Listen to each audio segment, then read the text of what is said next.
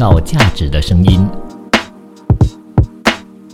B B B Radio。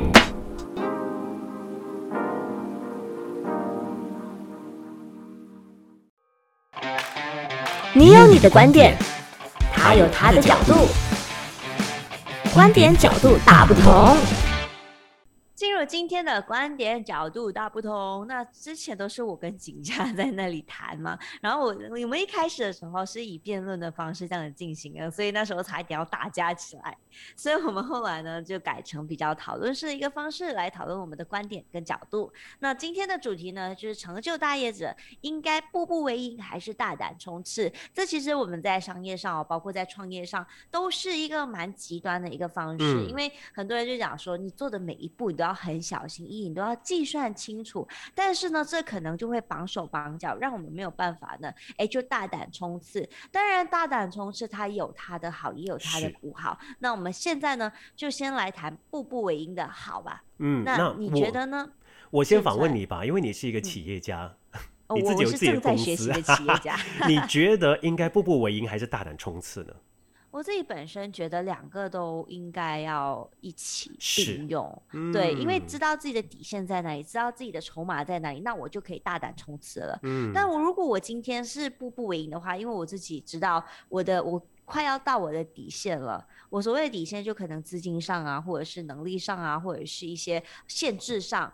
那个那个时候我就要开始步步为营，但是在这些前提之下呢，我觉得是可以大胆冲刺的，因为我要看整个公司的发展的整个规划跟规模，有些可能他们会觉得没有关系，慢慢来，它会更稳，但是有些他就想说，我现在就要创出，就要就要闯出一波，我要让整个市场上看到我们的品牌，我要让这个这个品牌瞬间就红爆整个市场，红爆整个马来西亚这样子，所以他当然。有它的好，因为很快就被认识到。当然，它的缺点就在于它可能走太快，根基不稳。嗯，谢谢 Happy 的分享，也为我们今天的讨论呢做了一个总结。拜拜。其实呢，如果我自己本身呃是一个企业家的话，我可能会选择步步为营。对，我觉得你的性格应该是我的性格应该是比较保守的。当然，这是跟年龄有关啊。我个人觉得，如果我还是很年轻的时候创业呢，我可能是会大胆冲刺的。因为毕竟呢，呃，我之前是念呃这个理科的，那我觉得我会有那种冒险的精神啦，然后。呃，去找出这个问题的症结的精神，只是年纪越来越大呢，可能想法就不一样了。我们先来说步步为营，怎么叫做步步为营呢？步啊，古时古时候呢是以五尺为一步，那步步就表示这个距离是很短的。军队呢每向前推进一步呢，就设下一个营垒，那形容这个防守是非常严密的，而且行动呢是非常谨慎的。但是用在企业呢是否恰当？其实你刚才说了一个重点，也要看我们自己的资金、我们的筹码到底到什么地方，我们的底。线是多少？同时，我觉得还要看时局，你要看现在。整个时局是一个怎么样的趋势？就好像上个小时我们谈到的那个啊，麒麟跟朝日啊，他们也也算是一个大胆冲刺吧，对不对？一个呢就往医药领域，一个往海外的这个啤酒饮料的一个市场去发展，这都是大胆的一个举措。当然，在做这个大胆冲刺的当儿，你一定要是准备好了。那如果你完全没准备的话呢？你只是我觉得市场调查一定是需要，对你就会把自己陷入一个窘境了。嗯，这这个就是天时地利人和嘛。可能我觉得步步为营的这个模式哦，在股在之前的一些企业会比较适合。就比如说，好像呃，你需要大需要大量的资金的这一些企业，你可能就要步步为营了。就好像零售零售店。那其实现在很多人都开始转转做网上了嘛，那你就可以省下很多的装修费啊，你就可以省下很多的那些租金啊，你就可以省下很多的那些 warehouse。那他们现在如果转做网上的话，当然我觉得这个步步为营对他们来讲可能不占优势。但是如果你走的是好像零售业，你需要大量资金的投入，包括好像晶片啊等等这些这些行业，那当然是步步为营是最谨慎最好的一个模式了，因为每一分钱你都要花在刀口。口之上。那要如何把钱花在刀口之上？你不是说哦，我要把我的钱省省花就可以了？你要去做很多的计算，包括你的 budgeting 啦，包括你现在现有的资金啊，包括你在未来的时候，你是否还要有其他的投资者进来？这个时候你就要在股权的分配之上呢，哎，就要很小心，不要随便就是给出股份，因为有些公司他可能就求财心切嘛，是，他就想说，那我就花一点点的股份让你进来这样子，但是你知道股份一花出去哦，回头就很难了，嗯，所以很多的公司呢都会采用类似。Preference share，但是 preference share 也是很不鼓励的。Ordinary share、preference share，你要这样子给人家一些相关的领域的一些人士的话，都是要非常谨慎跟小心的。这时候呢，我们就要步步为营了。这因为关系到整个公司的存活，包括在未来的发展上，因为我们每给出一点的股份，我们在未来想要稀释它的那个呃那个就更少了一些。然后你可能以后有更大的一些 potential 的一些 investor 进来的话，你。可能就没有那么大的筹码去跟人家谈了，所以我觉得在这一方面的话，步步为营是最安全、最保守的。好厉害耶！我真的是要向你学习耶，在这个经商方面，我个人对经商是一窍不通哈啊！当然说到这个步步为营呢，呃，在新冠疫情肆虐当下哈，到底应该步步为营吗？以守为攻吗？还是要大胆的去做出一些创新的举措？其实这一点呢，如果大家在这个新冠疫情期间都在做呃，比如说线上销售，那如果你还是哦不去做这一步的话呢，那不是叫步步为营了，那就叫根本的停滞不前，因为在对。因为在这个新冠疫情当下呢，大家都把他们的业务呢转为线上。如果你还是呃固步自封的话，不做这一步的话呢，其实对企业完全没有帮助。这不是叫步步为营哈，步步为营是呃比较针对是还没看清这个时局，那没有办法去做一个评估，那你就会采取步步为营这样子的一个谨慎态度。只不过这个步步为营，我觉得也是需要设下一定的时限，你总不能够说让你的企业一直都处于这样子的一个情况。因为一来呢，可能呃公司没有办法增长；二来可能你的员工也会对公司缺少一些信心。怎么公司还这样子？别人的公司已经做这一步了，为什么我们公司不做这一步？我我不晓得你是怎么样看法。其实很多人都活都死在自己的思想里面呢，就要想很多，你知道吗？就要想哇，我做这个举动，我在这样子，我以后会怎么样？会怎么样？会怎么样？其实，在整个疫情，像你刚刚讲的疫情当中，有多了很多的不确定的因素，人家不知道到底这个东西是 works 还是不 works。以前人家讲说直播带货是不 works 啦，不不不不不，可现在你看到一堆人在做直播带货。所以你知道这个就是一个时局上的不同。那我觉得业者要如何看待这件事情？首先，我们先要认知到我们现在目前处在怎么样的一个风险当中。那我们只有做一些 risk management，我们才知道，哎，我们下一步应该怎么走。所以你做了相对的 risk management 之后，不要死在那里，因为可能人家讲哇，风险太大，风险太大怎么样？然后就可能真的像你刚刚，你像你讲的停滞不前，因为大家都没有那个信心可以走下去，或者是他们不愿意去冒这个险。但我觉得冒险在步步为营当中也是需要的，因为每一步的进进每进一步啊，你都要一定要有一定的胆量，你都要有一定的规划，这些。都是需要的，而当你在进这一步的时候，我们说我们可以先试一下水温，嗯，那我们 test 一下了，哎。觉得好像还不错，那我们再进一步，这也是步步为营的一种，但是不不代表说你不需要冒险。是，所以你冒险提出这个一点点进步，一点点进步，哎，好像可以，好像可以，那你之后呢就可以稍微放大胆一点点去做，但是没有说让你大胆冲刺，还是必须得步步为营，因为有时候有些情况它只是在这个时间火起来而已。我呃，包括一些模式，它可能在这一段时间火起来而已，但之后呢，可能又会回到一些传统的模式上了。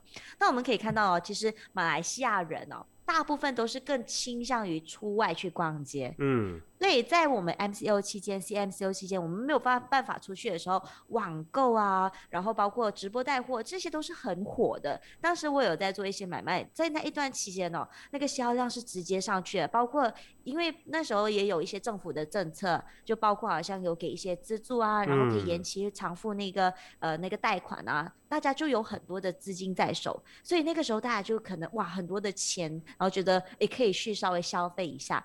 那个时候可能网购包括直播带货是很火的，可是当疫情慢慢复苏的时候，在马来西亚，我说的是在马来西亚，是否这一个模式还行得通，还是有待观望的。毕竟我们地方不会很大，像如果我当时我在中国的话，我可能要去城市或者是去一些超市的话，我都要开车，甚至开非常长的一些距离，所以让我非常懒得出去逛街。那时候我就可能会选择网购。所以为什么中国的网购市场会这么样的火？是因为他们距离跟距离之间太远了，所以人家不想要出门去获得一些商品。那在马来西亚就是另当别论哦，因为马来西亚相对来说距离也比较短。你要去超市，你要去商场的话，其实你就出门十分钟就到了。所以说，在这样子一个方面，真的是要去考虑到你的人群、你的地方等等的一些东西，然后我们要步步为营的去处理它。好，我们这时候先休息一下呢，我们就回来再谈一谈，要步步为营还是大胆冲刺呢？创造价值的声音，B Radio。欢迎回到 B Radio，你好，我是晋川。你好，我是 Happy。今天的观点角度大不同，我们谈成就大业者应该步步为营，还是大胆冲刺？其实上一段呢，Happy 有提到啊，在 MCO 期间呢，大家都会上网去购物嘛，因此呢，这个网购啊，或者是直播带货非常的火红，到底会不会延续下去？我个人有另外一个看法，我觉得多多少少还是会延续下去，因为呢，人们已经培养了这个习惯。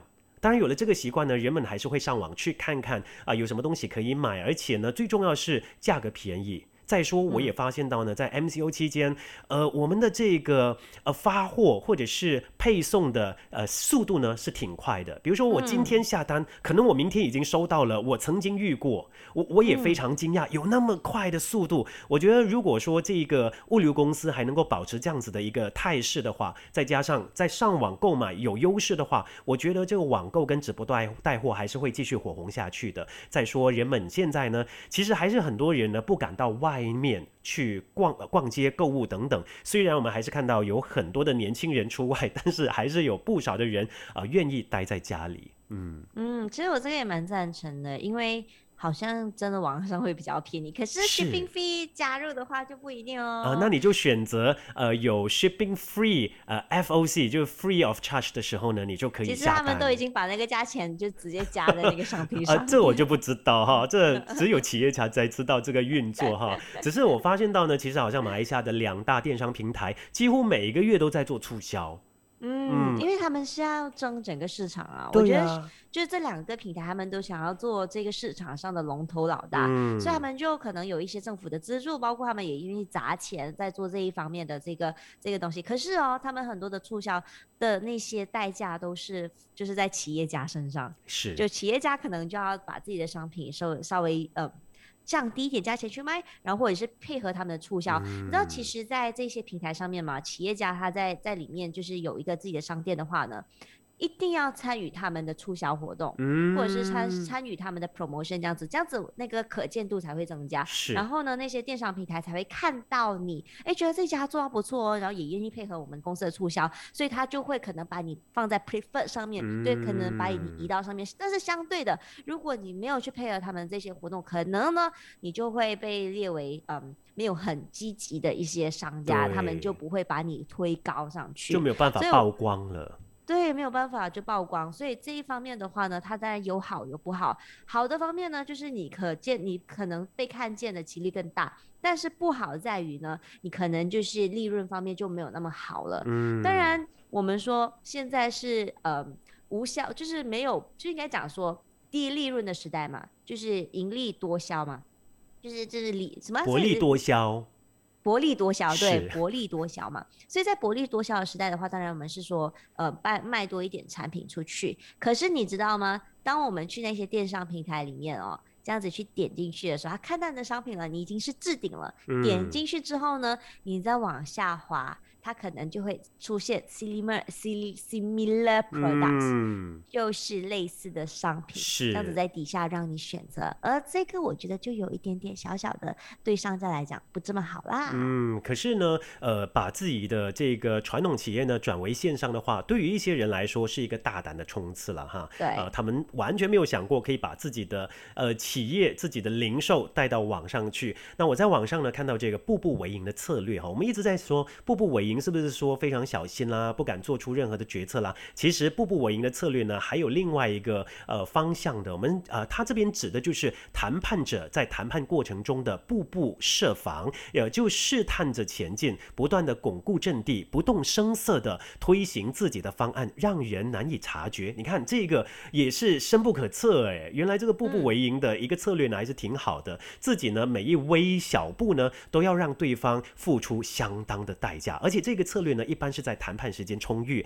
谈判议题比较少，或者是各项议题的谈判均啊比较艰难的一个情形下可以派上用场。那另外呢，使用这个策略的时候应该小心谨慎啊，历届呃急躁还有冒进。呃，另外呢，使用这个策略呢要做到言行一致、有理有据，使对方觉得嗯情有可原。还价的还价的时候要狠，退让的时候呢要缓。比比如这边有有一些例子了哈，呃，订货的数量、产品的规格、型号、质量标准等等进行洽谈，达成一致的意见之后呢，再就这个产品的价格进行洽谈，然后再就付款的方式、交货时间等等进行洽谈，就是一步一步的谈，在每个具体问题上都取得了成果，也就完成了总的洽谈任务，这就是所谓的步步为营的一个策略了。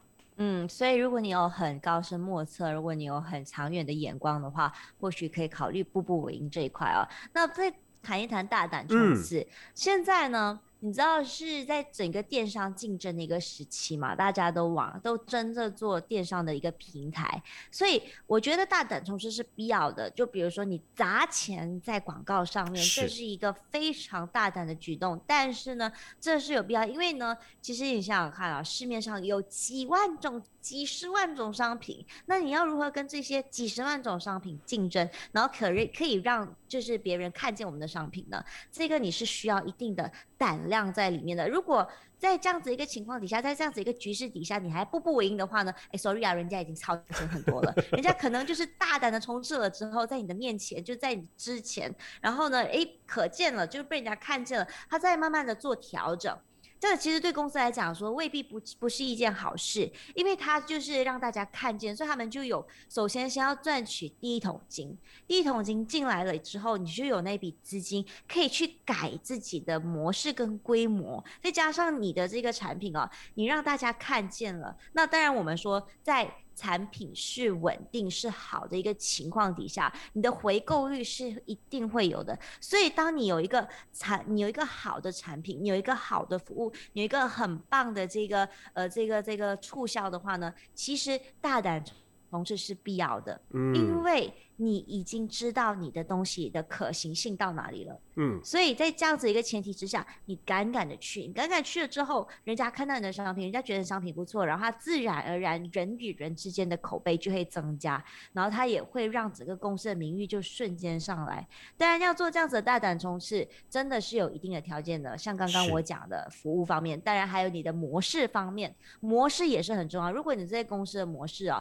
是不稳定的话，比如说你在好像 customer service 这一块你没有去加强的话，人家问你东西的时候，你可能晚一个一个小时、两个小时这样子才回人家，人家都已经那个购买的欲望都已经消散去了，你再去问人家还有什么用呢？所以在这一块也是必须得加强的。